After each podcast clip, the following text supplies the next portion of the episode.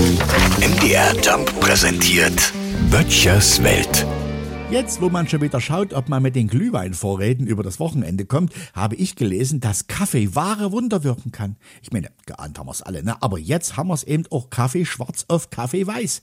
Kaffeetrinker leben länger. So reduzieren ein bis fünf Tassen am Tag das Risiko für Herzrhythmusstörungen. Tja, da musste ich erst mal umrechnen. Wie viel sind denn fünf Tassen? Ich meine, ich berechne meinen Konsum täglich nur noch nach Kannen. Und das ist nicht irgendeine Studie. Immerhin haben fast eine halbe Million Menschen daran teilgenommen. Ja, ich geb's zu, ich trinke auch viel Kaffee. Nach unbestätigten Meldungen sollen Bauern in Bolivien ein Passbild von mir im Ausweis mit sich tragen. Kaffee verlängert das Leben und das glaube ich auch sofort. Ich meine, meine Mitmenschen zum Beispiel leben deutlich gefährlicher, wenn ich morgens ohne Kaffee zur Arbeit muss. Da gab's hier und da schon oft unschöne Szenen. Fünf Tassen am Tag. Was mache ich denn da jetzt von 10 bis 22 Uhr?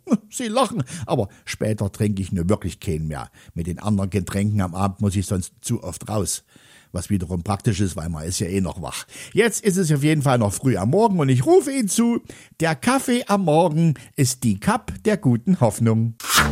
Böttchers Welt. MDR Jump macht einfach Spaß.